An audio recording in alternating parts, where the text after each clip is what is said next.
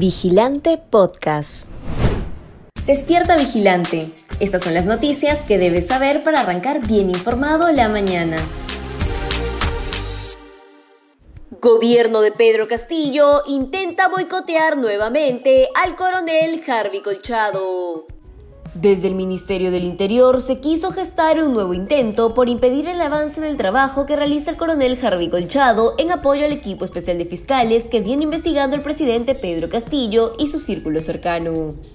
Este nuevo intento nació desde la propia Dirección General de Inteligencia del Ministerio del Interior, que notificó vía memorándum que el coronel PNP Harvey Colchado era retirado de la jefatura de la División de Búsqueda y lo reemplazaría el comandante PNP Mario Hidalgo. Este memo llevaba la firma del coronel PNP en retiro, Luis Sánchez Lira, jefe de la Dirección de Contrainteligencia y hombre de confianza del ministro Willy Huerta. Para más señas, Hidalgo había sido convocado como agente de contrainteligencia de la Dijimín para socavar el trabajo del equipo especial de la PNP. Antauro Mala estaría acompañado de personajes bajo sospecha de corrupción. Tal como lo anunció tras su cuestionada excarcelación, el cabecilla etnocacerista Antaurumala, quien pretende postular a la presidencia, volvió a Andahuaylas, la capital de la región Apurímac, en la que hace 17 años desató un baño de sangre, al tomar una comisaría donde murieron cuatro policías y dos de sus seguidores. En este mitin, donde además Antauro justificó el asesinato de peruanos en el sonado andahuaylazo que protagonizó hace 17 años, se le vio junto a personajes con graves cuestionamientos, como los excongresistas José Vega y Jorge Castro.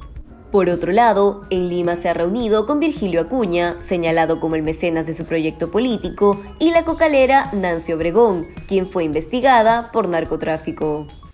Comisión de Fiscalización iniciará investigaciones para conocer quiénes están implicados en la mentira del millonario presupuesto para los niños con cáncer. En mayo pasado, el presidente Pedro Castillo convocó a pacientes oncológicos, incluyendo a niños, a Palacio de Gobierno para entregar un cheque por más de 4 mil millones de soles con la finalidad de atender la enfermedad. Sin embargo, pasaron los meses y nadie sabía nada del dinero. Ante la sospecha sobre una irregularidad, la congresista Norma Yarrow solicitó información al Ministerio de Economía y Finanzas con la finalidad de conocer el cronograma establecido para la entrega del dinero. Pero la respuesta del sector revelaría que dicho dinero no existía, sino que sería parte del presupuesto total de 5.398 millones de soles para la implementación de la Ley Nacional del Cáncer, pero en un horizonte de 10 años. Frente al escándalo por la utilización política del tema, el presidente de la Comisión de Fiscalización, Héctor Ventura, adelantó que su grupo de trabajo iniciará la investigación correspondiente y se citará a algunos malos funcionarios, empresarios y algunos particulares que habrían concertado para pactar estos temas de suma importancia para los niños que están sufriendo de esta enfermedad, pero que al parecer fueron burlados en todo momento. Cajamarca tiene 96% de informalidad laboral en todos los sectores y 97% en el sector agrícola. La falta de políticas claras para formalizar a los trabajadores y fomentar empleos adecuados sigue manteniendo a Cajamarca con altos niveles de informalidad. Según el gerente de Desarrollo Económico del Gobierno Regional, Juan Carlos Mondragón, existe un 96% de informalidad laboral en todos los sectores productivos y un 97% de informalidad laboral en el sector agrícola, por lo que exhortó al Gobierno Central promover con urgencia la inversión privada y pública para impulsar la formalización. Mondragón agregó que se han gestionado recursos a través de agroideas, pero el 80% de los fondos concursables no facturan y los recursos del Estado están yendo a la informalidad.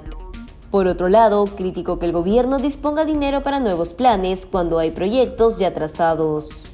Expertos aseguran que la economía no puede reactivarse solo con subsidios, tal y como espera el nuevo titular del Ministerio de Economía y Finanzas. El plan de reactivación presentado por el ministro de Economía, Kurt Burneo, plantea tres subsidios de carácter temporal para la población vulnerable, el de tarifa eléctrica, transporte urbano y el GLP de uso doméstico. Además, busca prorrogar la exoneración del IGB para atenuar el precio de los bienes de la canasta básica de consumo. Sin embargo, existe un gran inconveniente con el programa que propone el MEF, pues no toma en cuenta que el principal problema de la economía peruana reside en la falta de confianza. Esto lo menciona Enrique Castellanos, profesor de Economía y Finanzas de la Universidad del Pacífico, quien asegura que si el Ministerio de Economía y Finanzas no está en sintonía con otras carteras, será muy complicado que el plan de burneo funcione. Tal y como mencionó para el comercio, el gobierno no da ninguna señal de confianza, y esa es la principal razón por la que la inversión privada está paralizada. Si quieres seguir informándote, te invitamos a revisar nuestra web vigilante.pe. No olvides suscribirte a nuestro canal de YouTube y seguirnos en redes sociales como Facebook, Instagram y Twitter. Ahora también podrás escucharnos a través de Apple Podcasts, Google Podcasts y Spotify.